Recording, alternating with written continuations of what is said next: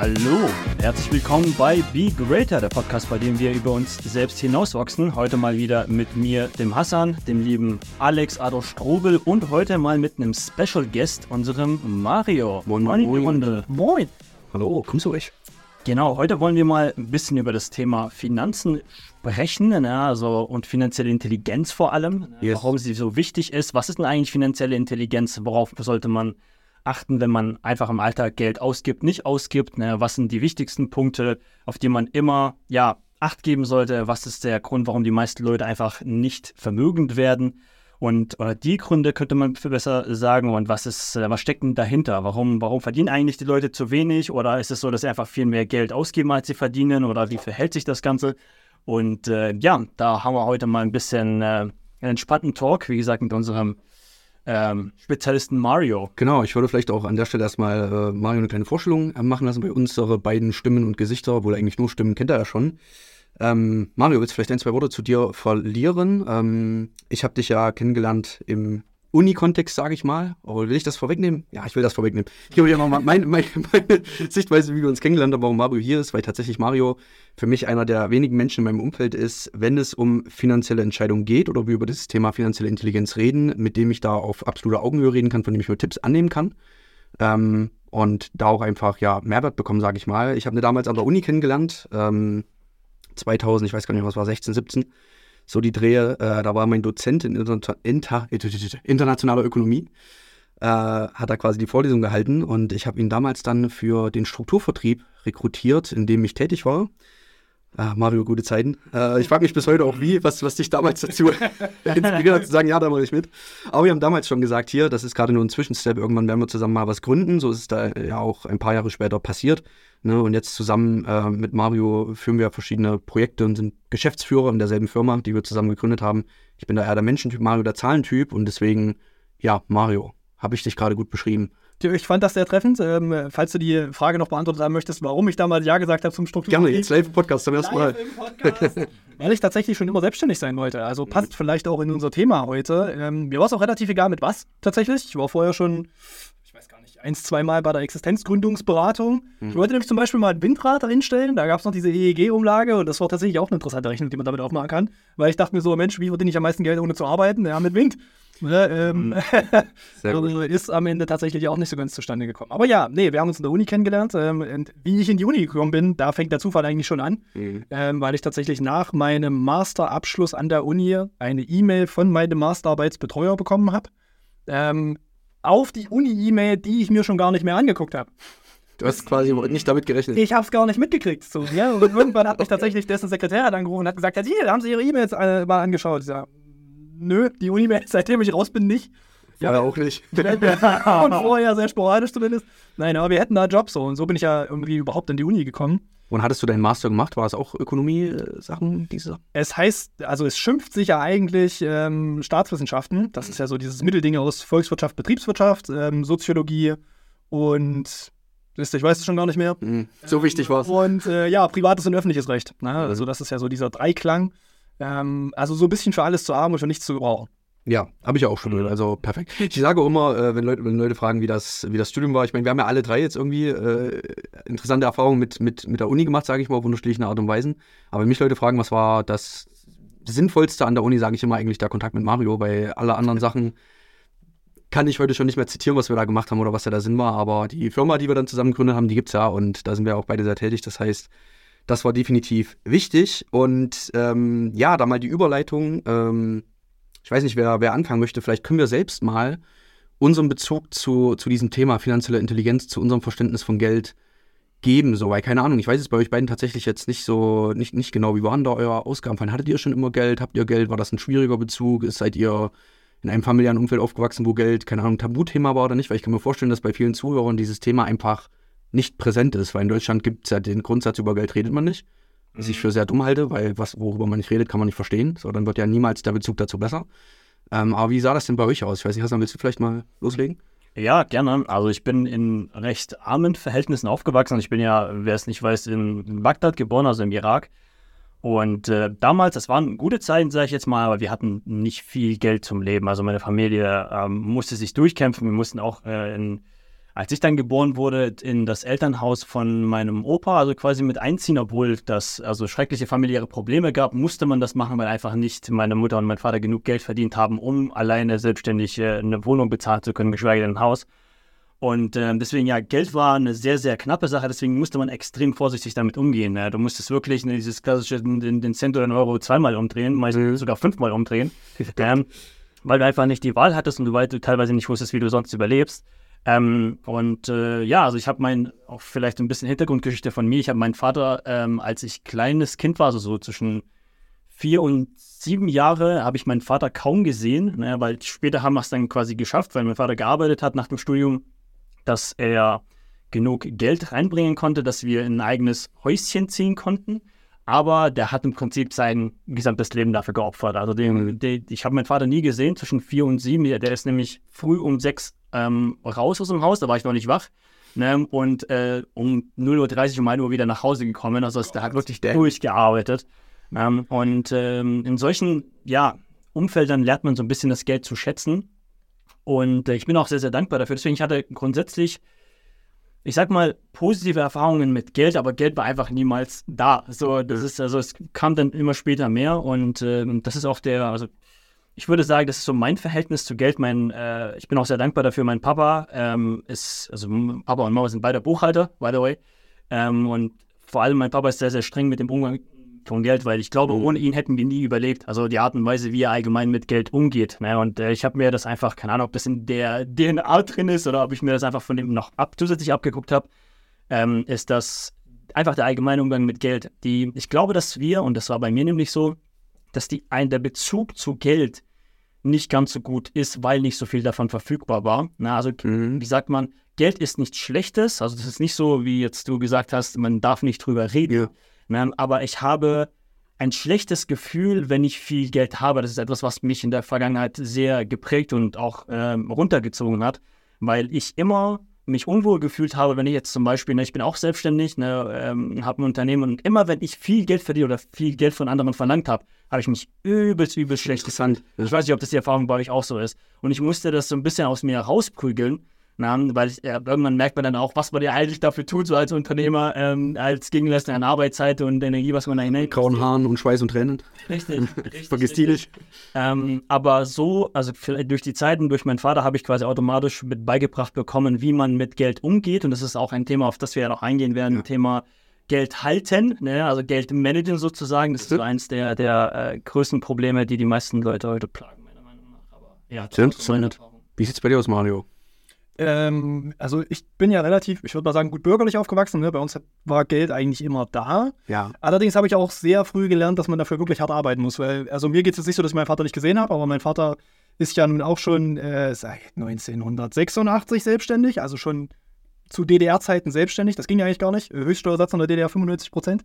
Wow, also was? läuft. Ne? Ähm, und er hat es trotzdem irgendwie hingekriegt, selbstständig zu sein, was ich relativ beeindruckend finde. Absolut. Das halt auch über die lange Zeit mit Währungsunion, also man ja zwei Währungsunionen in der Selbstständigkeit mit Zinsen oder weiß ich nicht was.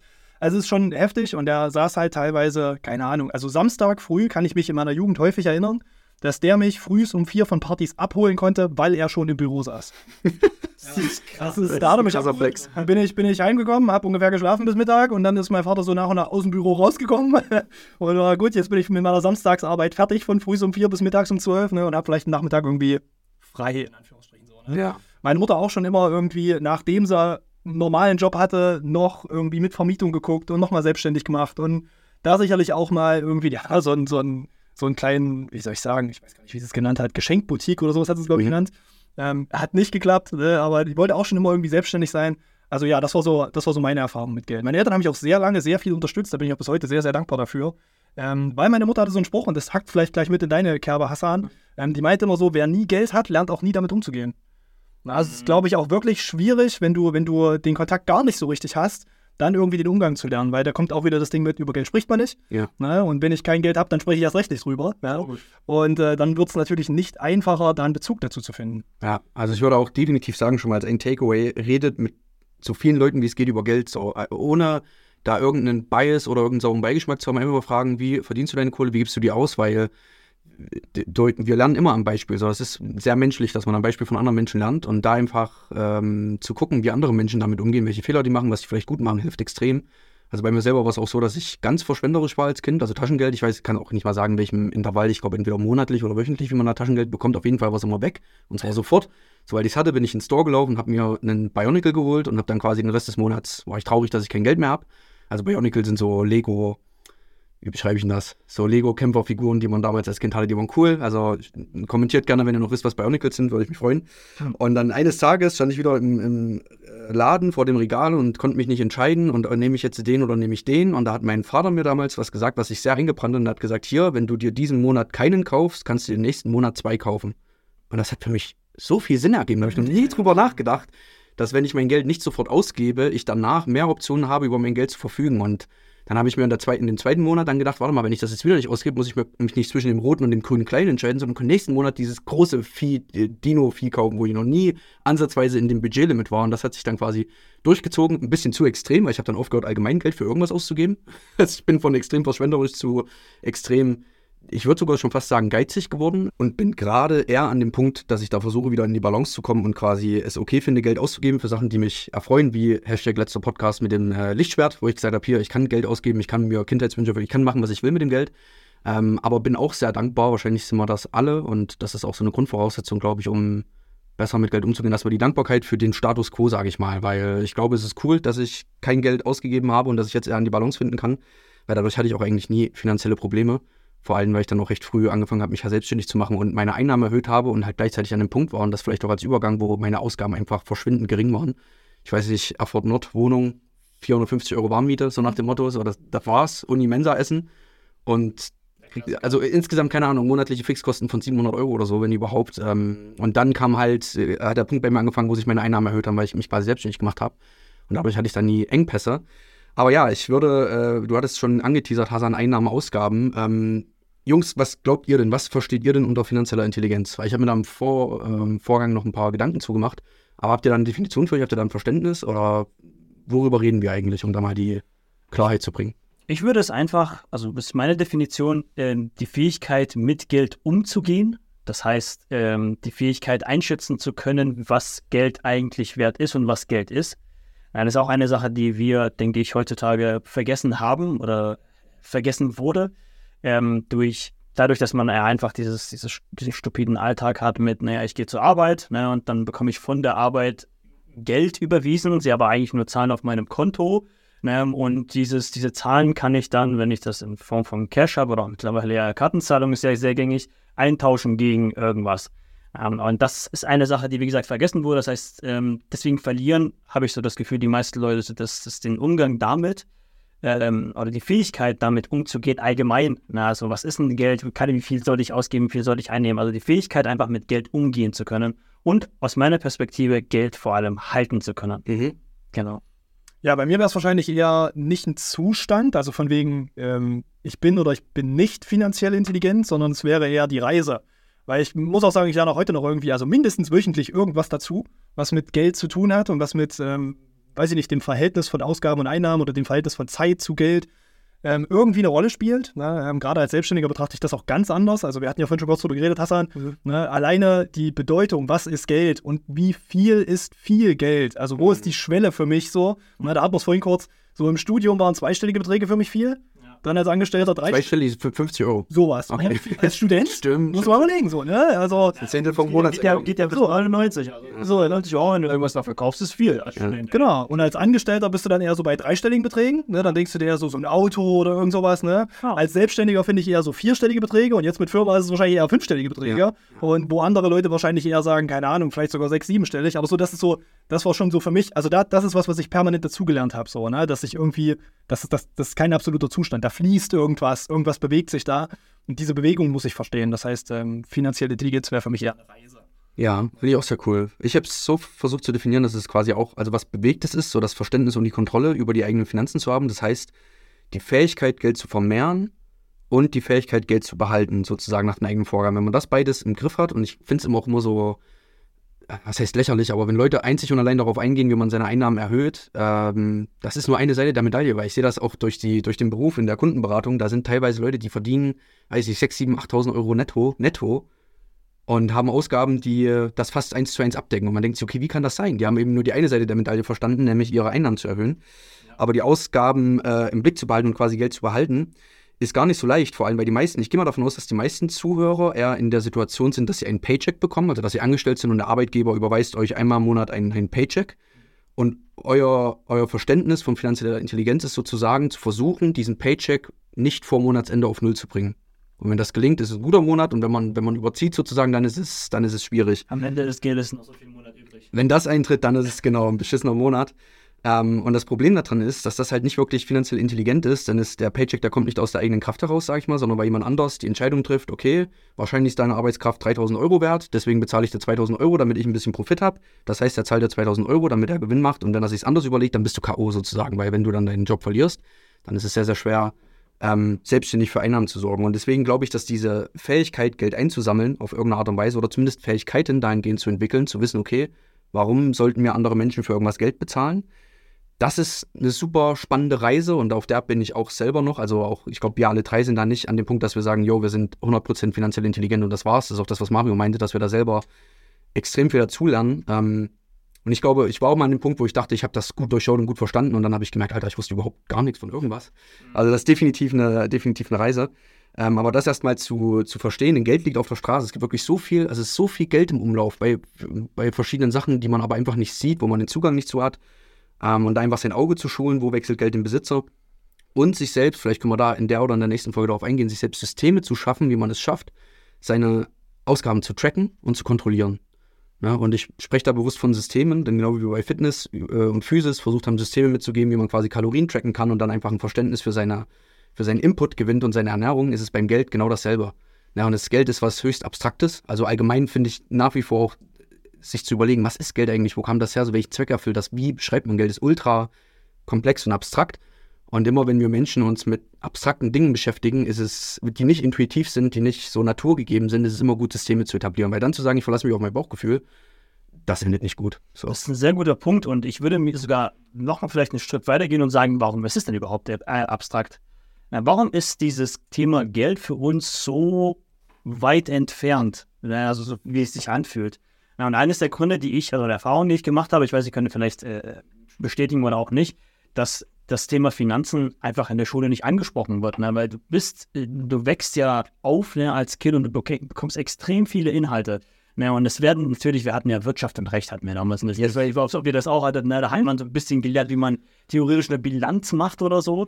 Aber ich weiß nicht, ich konnte das auch immer nicht im Kontext setzen, ne, weil macht man ja auch nicht. Ich meine, wann hast du ein Unternehmen gehabt, Mario, welches Jahr? Oh Gott, 2017 oder sowas habe ich selbstständig gemacht. Ne, also so, da kann man da so langsam darüber nachdenken, sowas wie eine Bilanz äh, mal zu machen. Aber mhm. grundsätzlich habe ich die Erfahrung gemacht, in, in der Schule wirst du einfach nicht mit dem Thema Geld konfrontiert. Da hätte ich mir eigentlich gewünscht, dass Inhalte, die wir besprochen hätten, einfach weggelassen werden und dafür dann halt äh, darauf eingegangen wird, hey, pass auf, wie schaffe ich es, das vorhin sehr, sehr gut ähm, schon gesagt.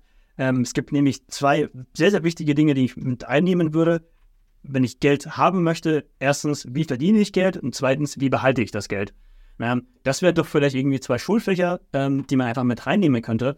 Und das ist so meine Erfahrung. Mhm. Denkt ihr, das würde helfen, weniger helfen? Wie ist eure Erfahrung im Hinblick darauf? Also auf jeden Fall finde ich, dass die finanzielle Bildung dann eine große Rolle spielt. Ne? Also gerade auch diesen Fluss von Geld zu erklären. So. Überhaupt die Frage, was ist Geld? So, ne? Was ist denn Geld? Ähm, genau, das ist echt eine Frage. So, ne? Weil du musst ja überlegen, also wir hatten es vorhin, vorhin, schon mal kurz darüber geredet, ne? ist Bitcoin Geld? So sind Aktien Geld. Ist das Vermögen von Elon Musk, was in Tesla-Aktien steckt, tatsächlich Geld? Also man sagt, das ist der reichste Mensch der Welt, aber deswegen hat er ja das Geld nicht auf dem Konto. So, und das verwechseln, glaube ich, viele. Mhm. Dass viele Leute denken, Geld ist nur das, was ich auf meinem Konto oder in meinem Portemonnaie habe, was ja nicht ganz stimmt. So, und dann gibt es so ein paar Sachen, die völlig dazwischen sind, zwischen, ähm, wie soll ich sagen, Vermögen und Verbindlichkeit. Zum Beispiel das eigene Haus. Also das ist auch so eine, so eine sehr Punkt, ja. weit verbreitete Misconception, so, ne, dass die Leute wirklich sagen, ja, ich habe mein Eigenheim und das ist meine beste Altersvorsorge. Ja, wenn es jetzt nicht das Lebkuchenhaus von Hänsel und Gretel ist, was ich essen kann, ist es schlechte Altersvorsorge. Weil ich muss irgendwo wohnen und ich muss trotzdem noch Geld ausgeben. Also ich finde da eine, eine, eine, klassische Definition von, von was ist ein Asset und was ist eine Liability, finde ich sehr, sehr einfach. Was spielt mir Geld in die Kasse und was nimmt mir Geld aus der Kasse? Nur, da, da, falls die Leute mit den Begrifflichkeiten nichts anfangen können, Asset ist quasi das, was Geld einbringt. Vermögen, Vermögenswert, genau, was mir Geld in die Kasse spült. Na, also zum Beispiel, wie gesagt, eine Aktie, die, die eine Dividende ausschüttet. Mhm. Oder eine Immobilie, die ich vermiete, die mir eine Mieteinnahme beschert. Oder halt auch meine Arbeitskraft, die bezahlt wird von einem Arbeitgeber. Ah, Genau, richtig. Ja, ist ja, ist ja letztendlich eine Aktiendividende. Ja. ja. Und, eine Ver Ja. Und die Verbindlichkeit wäre eben das, was mir Geld aus der Tasche zieht. Ne? Ob es mein Auto ist oder ob es mein Haus ist oder ob es meine Wohnung ist oder ob es meine Versicherungen sind oder ob es, keine Ahnung, Ich kostet. kann mir vorstellen, dass der Menschen auf die Barrikade gehen und sagen, ja, aber mein Eigenheim, das, das bringt mir doch Geld eigentlich, ich spare mir doch die Miete. So, warum siehst du es trotzdem als Liability? Also die Meinung teile ich, aber vielleicht nochmal kurz erklärt. Naja, also du musst ja trotzdem dein Haus irgendwie instand halten. Also meistens hast du trotzdem erstmal einen Kredit dagegen, sagen wir, du hast den irgendwann nicht mehr und das Haus gehört dir wirklich.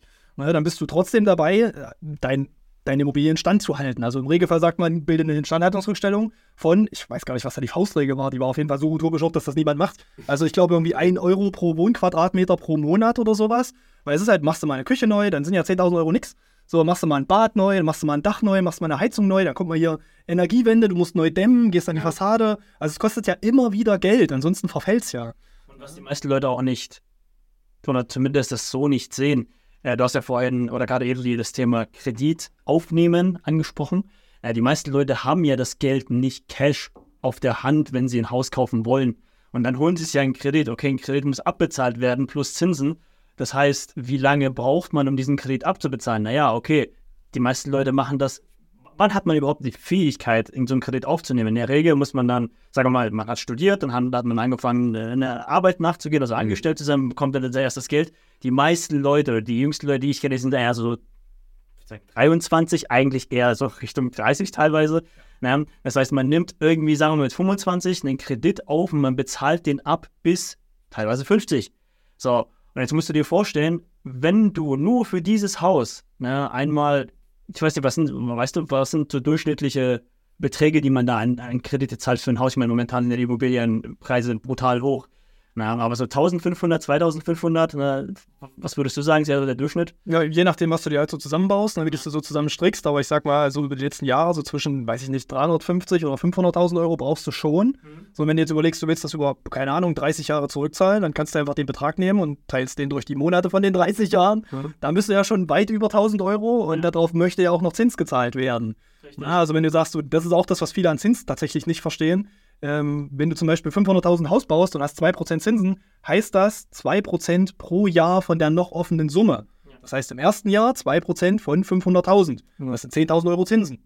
So, das heißt, wenn du 10.000 Euro an diese Bank zurückzahlst, hast du nichts abgetilgt und hast im nächsten Jahr immer noch 500.000 Euro Schulden. Das ist die Kreditfalle, Freunde. So, das ist das Zinsparadoxon. Kann man sich, da kann man mal googeln, ne? Zinsparadoxon, ähm, weil es gibt durchaus Leute, die bezahlen selbst bei kleinen Beträgen, ist, ist mehr von dem monatlichen Beitrag, der an die Bank zurückgeht, ist Zins als Tilgung.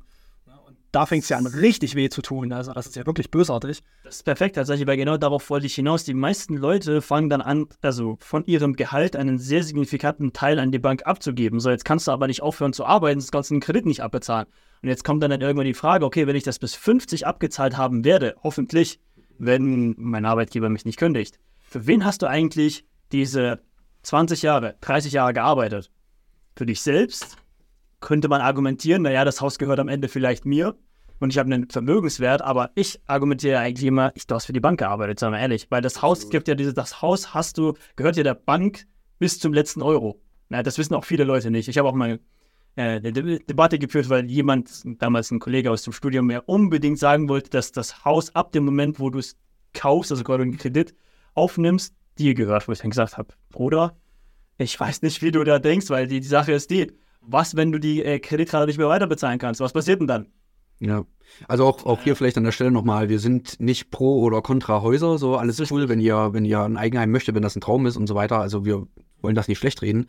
Das Einzige, was wir schaffen wollen, ist das Bewusstsein quasi darüber, was, was auf der finanziellen Ebene in diesem Moment da passiert. Ne? Wenn ihr quasi euch Ausgaben aufbindet, die über euren Einnahmen oder euren Rücklagen liegen, dann gewinnt irgendjemand anders, irgendjemand anders nutzt eure Notlage dann aus. In diesem Fall die Bank, die sagt, hier, wir finanzieren dir deinen Traum, aber dafür möchten wir halt fett abcashen. Und das ist bei sämtlichen Sachen wie Werbung, egal ob bei Instagram, Facebook und Co., all diese Unternehmen, all diese Entitäten, sage ich mal, die wollen eure Kohle.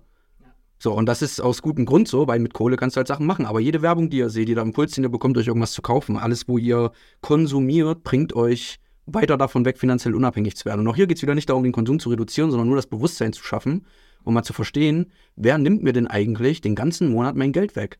Das ist auch, vielleicht können wir da später nochmal drauf eingehen, ich will es nochmal an, anschneiden, weil wir möchten bei dem Podcast auch immer gerne pragmatische Ansätze mitgeben, die die Leute äh, umsetzen können, um direkt irgendwas in ihrem Leben verändern zu können oder zu verbessern.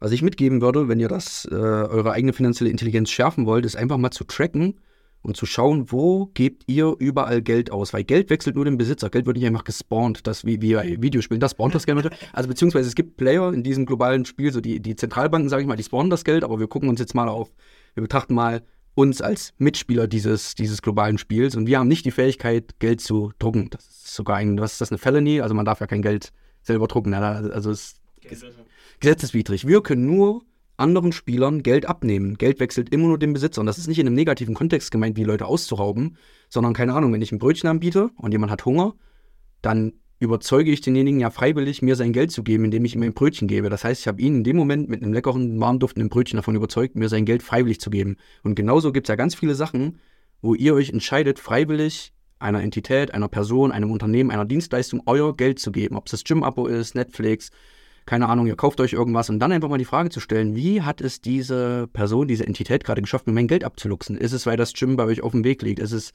keine Ahnung, der Bäcker, weil der Kaffee so gut schmeckt? Und da kriegt ihr ein gutes Verständnis darüber, wie ihr quasi euer eigenes Geld ausgebt und warum. Und dann wäre quasi der zweite Step, also macht nur das. Der zweite Step wäre dann quasi zu überlegen, okay, wie kann ich denn Menschen überzeugen, davon mir ihr Geld zu geben? Ähm, und das definiert dann quasi eure eigene, so könnt ihr eure eigene, äh, eure Skills aufbauen, indem ihr quasi wisst, wie könnt ihr irgendetwas machen, was andere Leute davon überzeugt, euch deren Geld zu geben. Und so könnt ihr quasi eure Einnahmenseite erhöhen und gleichzeitig eure Ausgabenseite erstmal verstehen. Ja, und vielleicht auch mal zu dem Beispiel von dem Haus zurückzukehren und das positiv zu gestalten, weil Mario hat ja vorhin äh, Thema Verbindlichkeit und äh, Vermögenswert angesprochen. Mhm. Weil wenn man ein Haus kaufen würde und es vermietet, ist ja erst wieder etwas, was euch Geld einbringt, statt da drin zu wohnen, was dann für eine Verbindlichkeit wäre. Aber du hast da vollkommen recht. Also da muss man immer so ein bisschen drauf achten, ähm, was zieht mir gerade Geld aus der Tasche und wie haben sie es geschafft? Ne? Weil vielleicht kann ich mir irgendwas abgucken, um mein eigenes Business aufzubauen, einerseits. Ja. Andererseits aber auch einfach vorher so ein bisschen sich ins Bewusstsein zu schaffen, wo fließt denn mein Geld überhaupt hin? Ja. Wie ist denn deine Erfahrung so? Also ähm, Mario, wenn es ums Thema Geld allgemein geht, wenn jetzt, ähm, sagen wir mal, jemand, der einfach sehr wenig Geld hat, zu sehr viel Geld kommt, würdest du sagen, das löst viele Probleme oder wie ist denn da? Das äh, verursacht ja manchmal sogar mehr Probleme. Also tatsächlich habe ich ähm, auch während der Beratungslaufzeit und auch schon davor, ich habe auch eine Weile im Steuerbüro gearbeitet, mhm. öfters mal festgestellt, dass die, also dass nur das Geld, was reinkommt, im Regelfall nicht die Probleme löst. Also wenn jemand kein Geld hat und kriegt dann unerwartet viel Geld, dann hat er danach wieder kein Geld. Ja. Also das ist so genau Warum? das Ding. Das würde ja. mich mal interessieren. Ich, ich, glaube wirklich, es sind die Ausgabegewohnheiten. Ne? Es gibt einfach Leute, die haben kein Limit von dem, was sie durchbringen können. Im Thema Routinen. Ja, ist so. Ne? Also es gibt Leute, die schießen das eins zu eins raus. So wie es reinkommt, so fliegt es wieder raus. Und, das, und je höher der Geldeingang, je sinnloser die Ausgabe. So, so kommt es mir zumindest vor. Ja, weil die auch vom Mindset her gewohnt sind, kein Geld zu haben. Wenn ein Geldsegen kommt, dann wird das Konsumverhalten getriggert, weil gesagt wird, geil, mein Verhalten, meine Routine ist, mein Geld so schnell und so lange auszugeben, bis ich wieder bei Null bin. Das ist quasi der Habit, den die Leute haben. Wenn Geld da ist, geben sie es aus, beschweren sich, dass es weg ist. Wenn jetzt mehr Geld kommt, geben sie es schneller aus. Und dann wird sich wieder beschweren, dass es weg ist. Also das, deswegen sind diese Gewohnheiten und dieses Konsumverhalten so wichtig. Ähm, weil da gibt es auch Statistiken zu, da habe ich jetzt nicht im Kopf, dass gesagt wird, hier Fußballer sind nach so und so vielen Jahren wieder pleite, nachdem sie ihr Millionenspiel gewonnen haben. Lotto. Ähm, Lotto. Lotto. Klassisches Basketballspieler gibt Leute sagen, hier, wenn ich im Lotto gewinne, dann, ja. sind meine, dann sind all meine Probleme weg. Ja, für ein Jahr vielleicht. Und danach sind die Probleme größer, weil du wahrscheinlich mehr, noch mehr Sachen aus, äh, für noch mehr Sachen Geld ausgegeben hast. Es war eine Unzahl. Ich glaube, es waren 90 oder 95 Prozent der Lottogewinner, die nach sieben Jahren die komplette Kunde durchgebracht haben. Ja. Und da reden wir ja über Leute, die teilweise, die, das, sind ja, das sind ja Unsummen in manchen Ländern, was du da gewinnst, so, ne? Und äh, ich hatte allerdings auch mal gehört, dass das teilweise psychologische Hintergründe hat, dass man dieses Geld, was man auf einmal hat, also dass das praktisch das erste Mal ist, dass du was verlieren kannst. Mhm. Und dass die sich dann die ganze Zeit damit belasten, dass sie Geld haben und das mehr oder weniger unterbewusst weghaben wollen, dass, die, dass diese Last weg ist. Mhm. Was auch sehr verrückt ist, mhm. weil du mehr oder weniger wahrscheinlich versucht hast, einen Eimer Wasser in, in, in ein Schnapsglas zu gießen. Ja. So, ne? Weil das Bewusstsein war nicht da, die können mit dem Geld nichts anfangen, weil die das nie, es ist nie, es ist nicht, wie soll ich sagen, sequenziell gewachsen. So, du hast nicht mal mehr, mal mehr, mal mehr verdient, sondern es kam halt auf einen Schlag Ne? Und dann kannst du damit nicht umgehen. Da weiß ich nicht, was, was soll ich jetzt machen. Das ist ja eine emotionale Sache, das darf ja. man halt auch nicht vergessen. Ja, und ein unterbewusster Prozess, weil du es ja gerade erwähnt hast.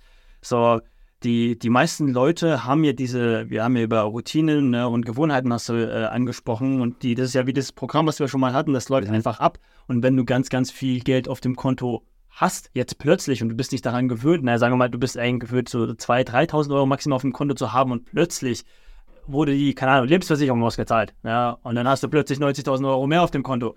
Und das ist da, fand ich dein, dein, Beispiel sehr, sehr cool mit dem, ähm, mit dem, also das kleine Glas, was ich gerade versuche zu überschwemmen, da kommt dir jemand Emotion hoch, so, ich würde mal vermuten, Angst so ein bisschen. Glaubt ihr, es gibt den Glaubenssatz so in Deutschland allgemein, wenn wir es gerade davon haben, dass das Geld schlecht ist und dass Leute, die viel Geld haben, kriminell Böse sind, Böse ja. sind, Ja, böse, ja, ja. genau. Stinkreich. Ja. Ah, ja, Also ich- sogar schon negativ assoziiert. Ja, ja, genau. Also, der, der, das kann man übrigens auf Erfurt sagen. Kleiner Funfact vielleicht. Ähm, Stinkreich kommt von dem Weid, von der Farbe. Weil das musste man mit Urin mischen, damit es Farbe wird. Und das war sehr teuer und deswegen hat es gestunken. Ah. Deswegen sagt man stinkreich tatsächlich. Aber ich finde auch, Geld wird definitiv negativ assoziiert. So, cool, okay. Nice Info.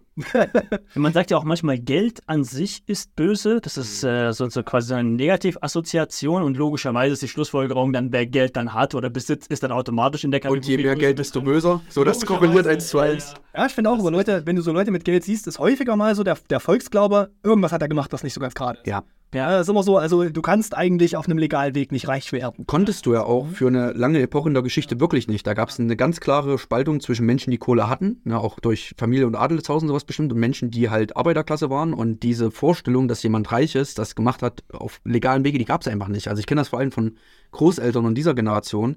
Die haben eine sehr tief sitzende Abneigung gegen viel Geld. Also die könnten, glaube ich, selbst wenn sie wenn sie zu viel Geld kommen würden, könnten sie das nicht annehmen. Und das, wir reden ja da auch immer von, von, von, ich sag mal, emotionalen Schwingungen und von Frequenzen und sowas. Das ist eher so Thema Spiritualität und Mentalität. Aber ich glaube, bei Finanzen ist es wirklich auch so, dass Leute eine Abneigung gegen Geld haben.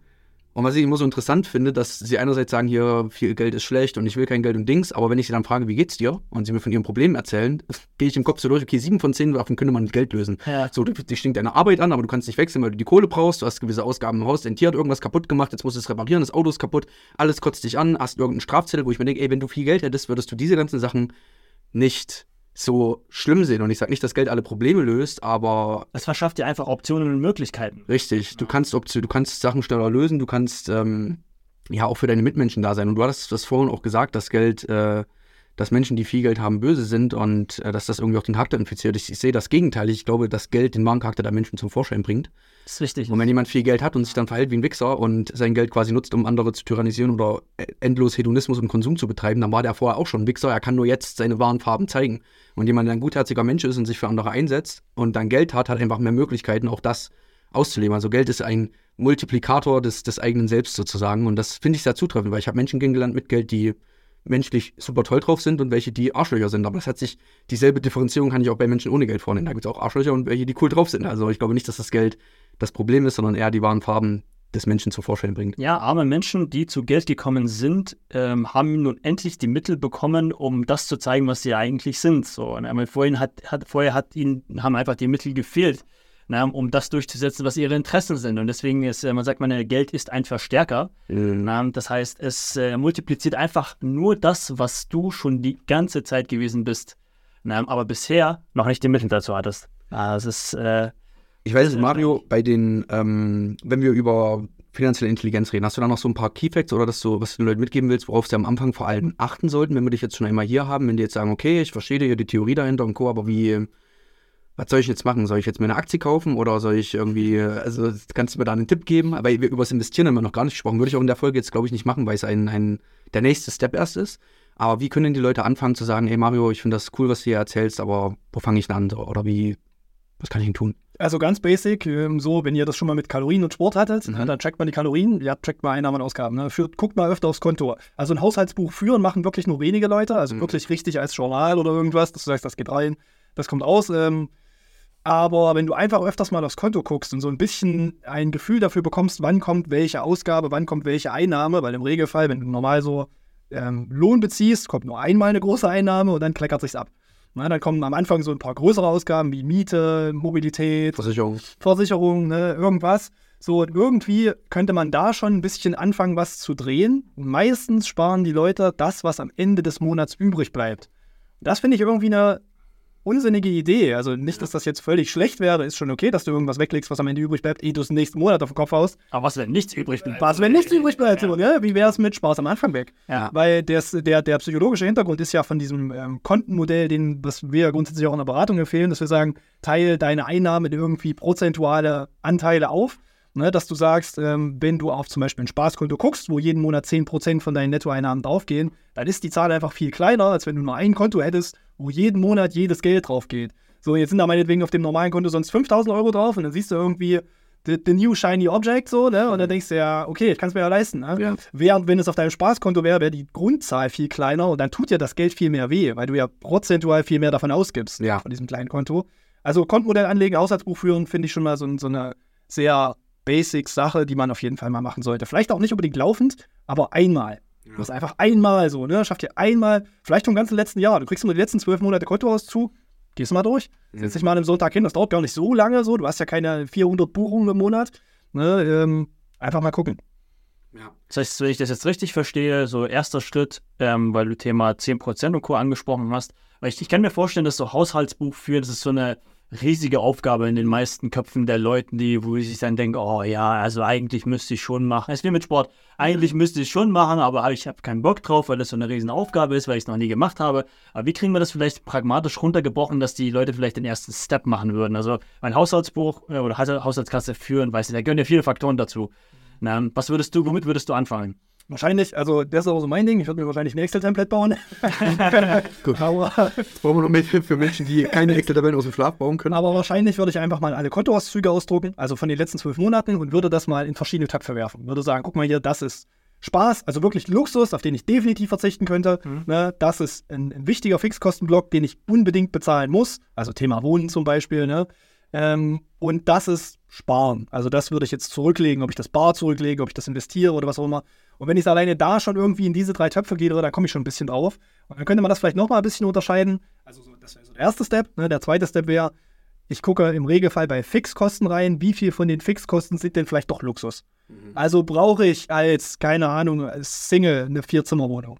Oder brauche ich ein Motorrad, ein Auto und ein E-Bike? Oder brauche ich, weißt du, so, ne, dass man wirklich überlegt, ist das denn wirklich, dass ich so viel Geld dafür ausgeben muss? Ja. Na, ja, weil vielleicht gibt es einfach günstigere Alternativen, hätte ich jetzt fast gesagt, die dasselbe erfüllen. Vielleicht sogar mehr erfüllen. Ja.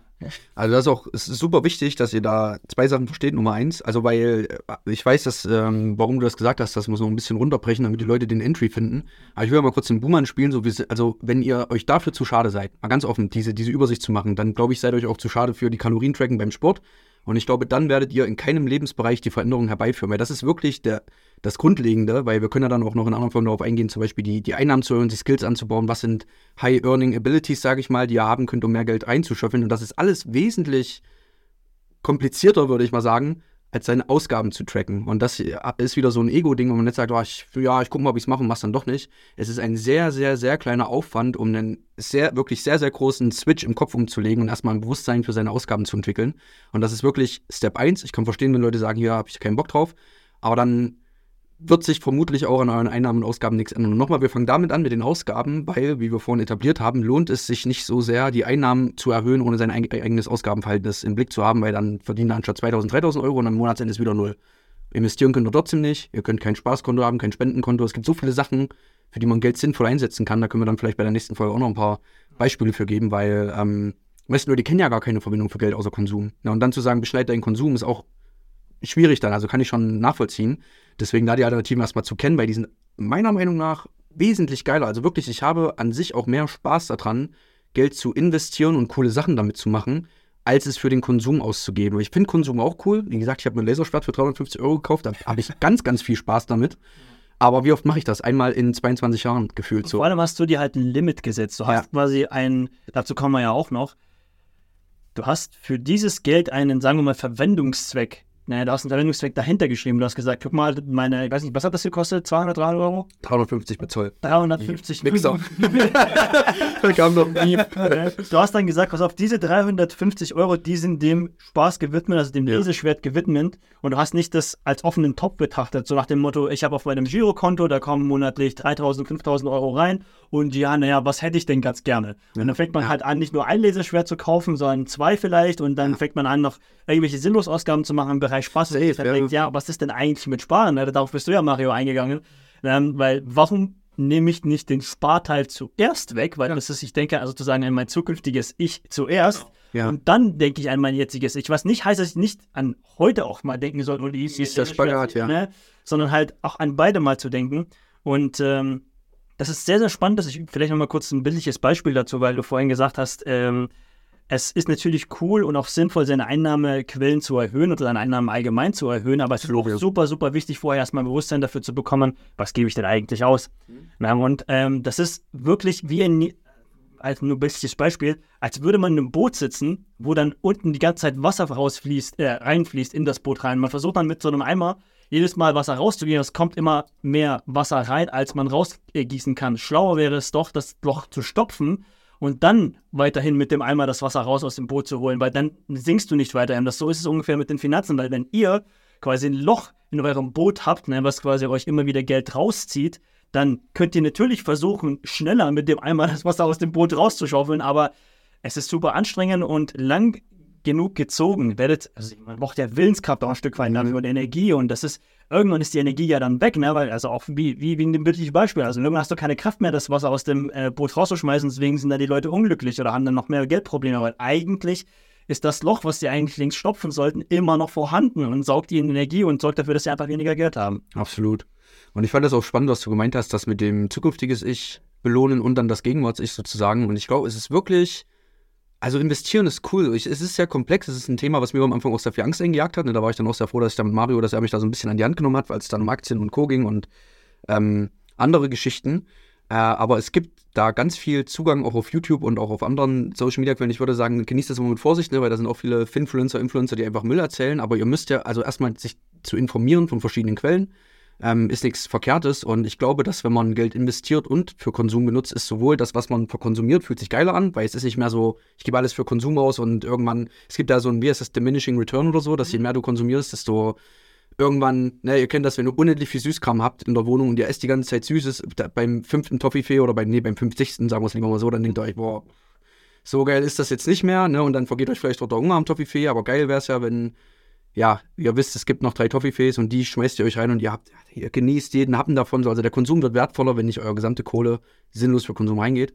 Und ihr dürft auch immer nicht vergessen, wenn ihr investiert und mehr aus eurem Geld macht, habt ihr perspektivisch in der Zukunft auch mehr Optionen, euch noch geileren Shit zu holen. So, es geht ja nicht darum, dass ihr euch bestrafen sollt, sondern dass ihr euch Optionen gebt und Freiheiten schafft, eine finanziell intelligent seid. Und investieren kann ja auch einfach erstmal nur diese 300 Euro jeden Monat aufs äh, Girokonto, also quasi so ein bisschen finanziellen Puffer Ja, ähm, äh, zu bilden. Wie, für wie wichtig hältst du es eigentlich, Mario? Ähm, Also absolute Nummer eins. Ja, immer einen Notgroschen haben, weil ansonsten, ich habe irgendwie auch genügend Leute kennengelernt, die auch mit, keine Ahnung, Mitte 40, Anfang 50 immer noch am Ende des Monats im Dispo hängen. Und das, das finde ich wirklich gruselig. Ja. Weil das Ding ist, es muss exakt eine unvorhergesehene Sache kommen, die eigentlich jährlich kommt, so, ne, und die boxt dich schon. Weihnachtszahlung. Ja, und, ja, und es boxt dich halt völlig ins Aus. Du bist halt sofort tot. Du musst halt sofort noch tiefer ins Dispo, dir sehr, sehr teures Geld leihen, teilweise mit 10, 15 Prozent. Und dann, wenn du da ins Dispo gehst, und da fängt es halt richtig an weh zu tun. Ähm, und ich wollte noch mal kurz eingehen auf diese Diminishing Returns, also den, gerne, ja. den abnehmenden Grenznutzen. Das ist das Fach. Das ist, äh, genau, ich kenne das äh, einmal mit Süßigkeiten, ich kenne das übrigens auch mit Alkohol, das Beispiel. So, ne? Das erste kalte Bier aus dem Kühlschrank schmeckt noch recht gut, das zwölfte nicht mehr. Das Zwölfte ist immer schlecht. Schlürf doch noch einfach.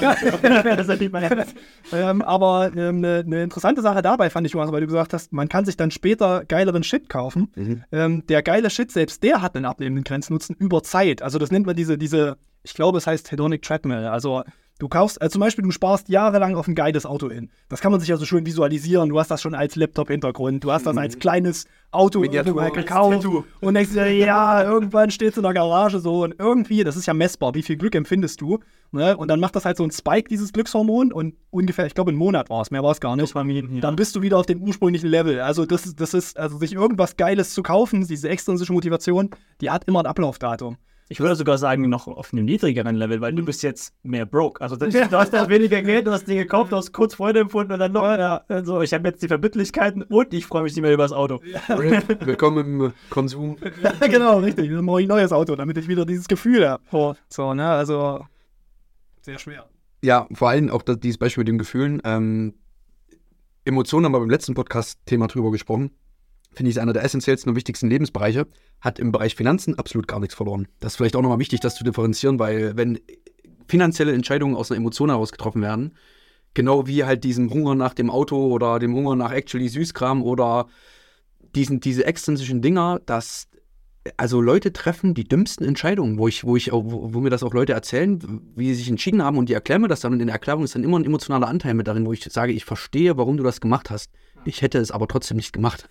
Weil die, die, der Status quo, den du mir jetzt erzählst, ist horrible. Davor hätte, davor hätte ich Angst. Du hast den Kredit aufgenommen, das ist das scheiß Zinsen, das ist das, du hast sowieso keine Rücklagen und du hast das aus einer emotionalen Stimmung heraus gemacht. Da fände ich es besser, das zu trennen diese emotionale Stimmung zu ergründen, dass vielleicht diesem, was auch immer da was von dir will, weil Emotionen sind ja nichts Schlechtes, ne, die ist ja nicht unbegründet da, aber vielleicht ist das Outlet, was du dafür wählst, Geld auszugeben, dich zu verschulden, den Kredit aufzunehmen, zu konsumieren, einfach nur eine Falle, in die wir alle getappt sind, weil wir halt damit in einem kapitalistischen System aufwachsen. So, vielleicht ist das nicht die Antwort. Deswegen würde ich diese Lebensbereiche da ganz klar trennen und sagen, um finanzielle Intelligenz aufzubauen, solltest du deine Emotionen so gut es geht rausnehmen. Weil da wirst also es sind ja langfristige Dinge auch. Ne? Du machst eine Hausrundtour und verliebst dich in das Haus, weil der Immobilienmakler das geil erklärt und dann sitzt du drin 30 Jahre. Weil die Kekse noch im Ofen sind, ne? weil es noch schön duftet und in Szene gesetzt wird. So, ich kenne ja einen ne? Das ist auch tatsächlich ein passendes Beispiel, was du gerade bringst, Alex, weil du, das hast, das hast du, glaube ich, mal in einem Gespräch erzählt, dass wenn Leute sich dazu entschieden haben, ein Haus zu kaufen, ist es völlig egal. Vielleicht kannst du mal äh, äh, ein bisschen äh, drüber erzählen. Ja, ja, tatsächlich meine Erfahrung. Ähm, ich habe ja eine Weile ähm, auch mit Immobilienkredite mitgerechnet bei uns in der Firma und ähm, jedes Mal, wirklich jedes Mal, 100% der Fälle, wenn ich jemanden den Kredit gerechnet habe und habe festgestellt, anhand der Einnahmen-Ausgangssituation, du solltest das jetzt nicht tun. Mhm. Du solltest das nicht kaufen. Ich weiß, deine Situation ist wahrscheinlich gerade ich nenne es mal suboptimal. Vielleicht bist du in einer Wohnung, die ein Schnaps zu klein ist für das, was du bräuchtest. Vielleicht, also es gibt auch Notfälle, so keine Ahnung, von wegen, ich, ich habe keine Ahnung, Zwillinge im Anbruch und wohne in einer Einzimmerbude. Ja, okay, dann muss ich mich irgendwie vergrößern. Ob ich deswegen auskaufen muss, sei jetzt mal dahingestellt. Aber ja, 100% der Fälle, wo ich Leuten offen gesagt habe, ist natürlich auch schwierig zu verpacken, gewaltfrei, bitte, bitte, bitte, kauf dieses Haus erst in fünf Jahren. Schaff dir zwischendurch ein bisschen Puffer an, finanzier bitte nicht 100 oder 110% sogar mitkaufen Nebenkosten, weil das wird richtig eklig für dich. Du wirst Monat für Monat Arsch auf Kante leben und du musst noch bauen in der Bude. Du bist nicht fertig mit dem Kauf. Du baust irgendwas um. So, wenn du jetzt nicht gerade eine Familie hast, wo ein Handwerker mit drin ist, was ja auch nicht jeder ist, ja. ne, dann wird das auch nicht billig so und nicht einfach. Weil du musst nebenbei drin wohnen, du machst Fehler, du, keine Ahnung. So, und jedes Mal, wenn das passiert ist, haben die Leute gesagt, okay, danke für deine Meinung, haben sich umgedreht, haben sich einen nächsten seelenlosen Bankberater gesucht und haben sich einen Kredit geholt. Fertig, haben die Bude gekauft, aus Ende. So, ne? Das heißt. Rational gesehen Banane. Rational gesehen wirklich absolut Todesentscheidung. Also wirklich, wirklich ganz, ganz schwierig. Ich habe da ganz, ganz schwierige Fälle erlebt. Ich möchte jetzt hier gar nicht so viel darüber reden, aber ähm, wirklich, die Leute lassen sich bei, eben, also bei Geld sehr oft von Emotionen steuern. Man hat zum Beispiel auch auch bei Investment, weil du das vorhin angesprochen hast, du hast sehr viel Angst gehabt vom Investieren, Alex. Ja, absolut. Ähm, weil man Angst vor diesem Verlust hat, so, ne? Mhm. Weil du, du, also jetzt gibt es einen blöden Spruch dazu, du kannst nur 100% verlieren, aber du kannst theoretisch 1000% gewinnen, so, ne? Aber mhm. irgendwie fühlt man das nicht, ja? Nein, nein. Das fühlt man nicht. Man fühlt eher die 100 Euro, die man verliert und nicht die 1000, die man gewinnt, so, ne? Ja, das ist richtig. Und, ähm, noch vielleicht ein alltägliches Beispiel zu bringen von Thema Geld und Emotionen. Man sagt ja, man sollte niemals einkaufen gehen, wenn man Hunger hat. Mhm. Na, und ich kann das auch aus meiner Erfahrung ja. sagen. Also ich kaufe auch immer die dümmsten Sachen ein, wenn ich, also äh, Ramadan, na, ich bin ja Moslem und faste. Alter Schwede, ich schaue, dass ich Ramadan möglichst abends einkaufe. Weil das ist wirklich, ja, du, du, gehst durch den Laden und du bist wirklich Hunger. Du bist, das Hungergefühl ist einfach da. Alles sieht geil aus. Alles, was du siehst, sieht geil aus. Alles, und darauf, genau. darauf hätte ich Bock. Und das hat auch tatsächlich einen, einen, physischen Hintergrund oder psychischen Hintergrund, wenn man so will. Das heißt, dein, dein Körper äh, verlangt nach den Dingen, die dir am meisten Energie bringen. Das ist halt nun mal Fett und Zucker. Na, ne, und deswegen kaufst du halt die Chips und du kaufst dir halt die Süßigkeiten, du kaufst dir halt so. Aber ist mir einfach nur reflektierend aufgefallen, dass ich in den ähm, Tagen und Monaten, wo ich faste, einfach. Man hat halt ein bisschen ja Alex äh, quietscht. Ich habe gerade schon Ignore me. Genau. Ähm, ich habe da festgestellt, dass ich immer beim Einkauf die Süßigkeiten oder Chips oder Junkfood halt immer mehr kaufe, wenn ich hungrig bin. So, ja. so ist es irgendwie, also mit, mit, mit äh, allgemein äh, äh, emotionalen Einkäufen. Und ähm, um das so ein bisschen entgegen, dem zu, ein bisschen entgegenzuwirken, ist erstmal hilfreich, ein Bewusstsein dafür zu schaffen, was gebe ich denn gerade überhaupt aus, was geht denn überhaupt wohin? Na. Ja. Vielleicht auch, um da einen, äh, einen Schlusspunkt für diese Einstiegsfolge in finanzielle Intelligenz zu finden, würde ich nochmal zusammenfassen. Ähm, essentiell das eigene Konsumverhalten mal zu betrachten, wertneutral, ohne zu sagen, das ist gut oder schlecht, einfach mal zu analysieren, wo schaffen es andere Menschen, mich davon überzeugen, mein Geld auszugeben. Das auch gerne in Form von einem, einem Haushaltsbuch oder einfach irgendeinem Tracking-System, dass ihr euch mal eure Bankauszüge anschaut, guckt, wofür geht welches Geld weg und schaut mal, ob das wirklich notwendig ist oder vielleicht auch nicht, damit ihr ein Gefühl dafür bekommt, A, wo gibt ihr Geld aus, vielleicht auch B, wofür seid ihr anfällig. Ne? Vielleicht seht ihr ja, dass immer wieder Geld für gewisse Sachen rausgeht, die, keine Ahnung, Kleidung oder Essen oder sonst irgendwas. Vielleicht habt ihr da irgendwo einen bunten Punkt. Na, und es geht nicht darum, das zu verurteilen, sondern erstmal zu bemerken und ins Bewusstsein zu rufen, weil dann könnt ihr was dran ändern. Weil alles andere, die Einnahmen zu erhöhen, wenn der wunde Punkt weiter besteht, dass ihr für, keine Ahnung, Kleidung Unsummen an Geld ausgebt, werdet ihr einfach noch höhere Unsummen an Geld für Kleidung ausgeben, sobald ihr mehr Geld habt. Das heißt, Step 1, das bewusst machen, das tracken, gucken, ob ihr das reduzieren könnt, ähm, diese Ausgaben. Und dann können wir gerne in der nächsten Folge mal etwas mehr darüber reden, wie wir Einnahmen erhöhen können oder wie wir äh, ins Investieren reinfinden. Ähm, genau, habt ihr, äh, Gentlemen, noch abschließende Statements zu äh, diesem Thema?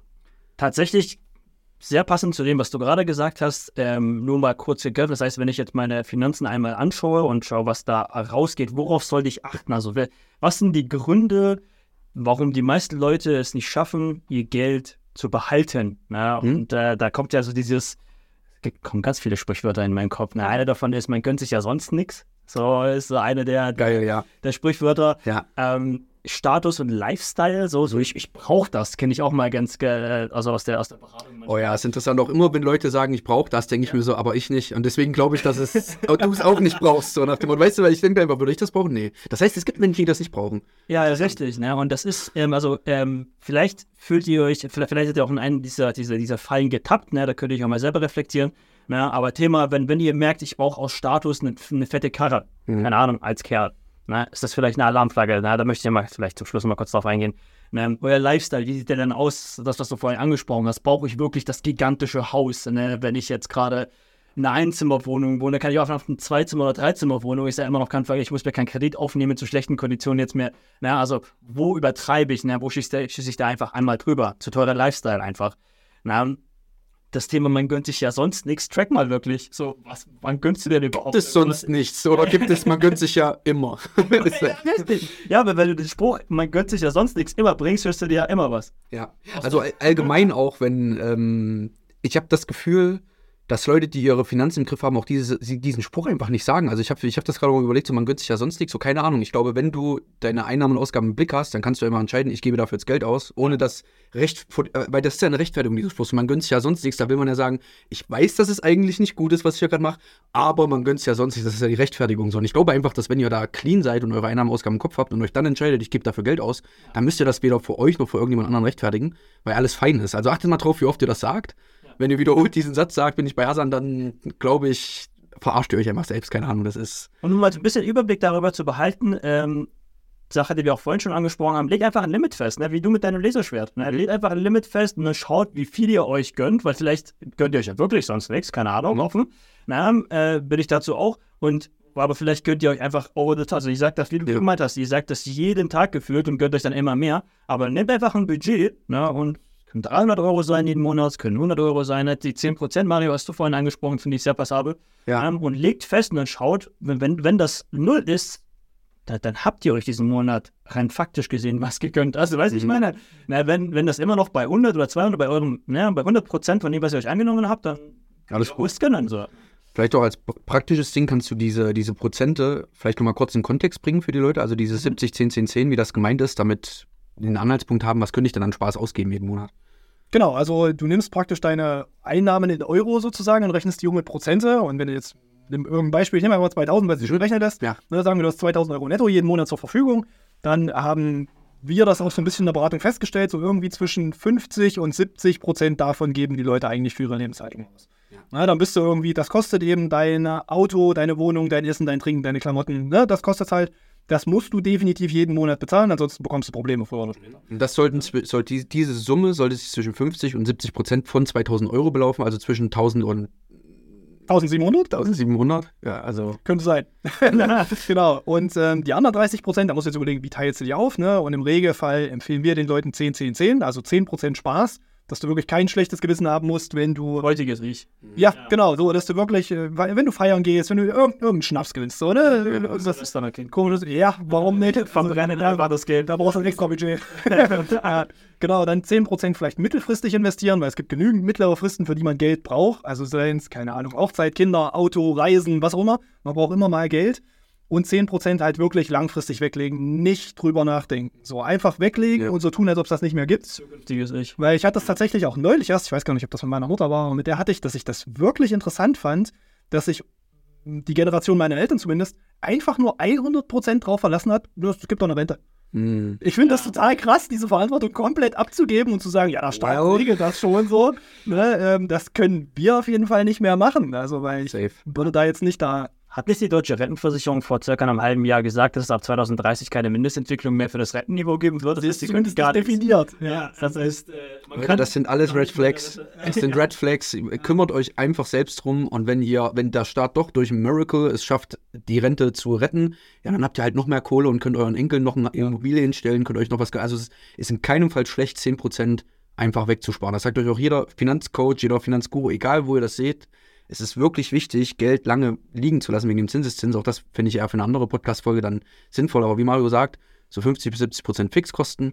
Wenn ihr euch in der Range befindet, könntet ihr einen 10-10-10-Split für Spaß, euer Gegenwarts-Ich, wer es dann gesagt hat, mittlere Frist, Notgroschen, Reise, Auto und 10% einfach für die lange Frist, damit der Zinseszins dafür euch arbeitet. So in diesem, da kommt ihr erstmal auf einen grünen Spike, wenn er das, wenn er das anfängt, kontinuierlich durchzuziehen, oder? Ja, ja. Also vielleicht noch ein kleiner Hack dazu, weil manchmal klingt das, also als ich das erste Mal eingerichtet habe, dachte ich so 200 Euro klingt echt wenig Spaß, Mhm. weil es so Monate gibt, da reicht das nicht. Keine Ahnung, ne? es gibt andere Monate, da reicht es, aber es gibt auch Monate, da reicht das nicht.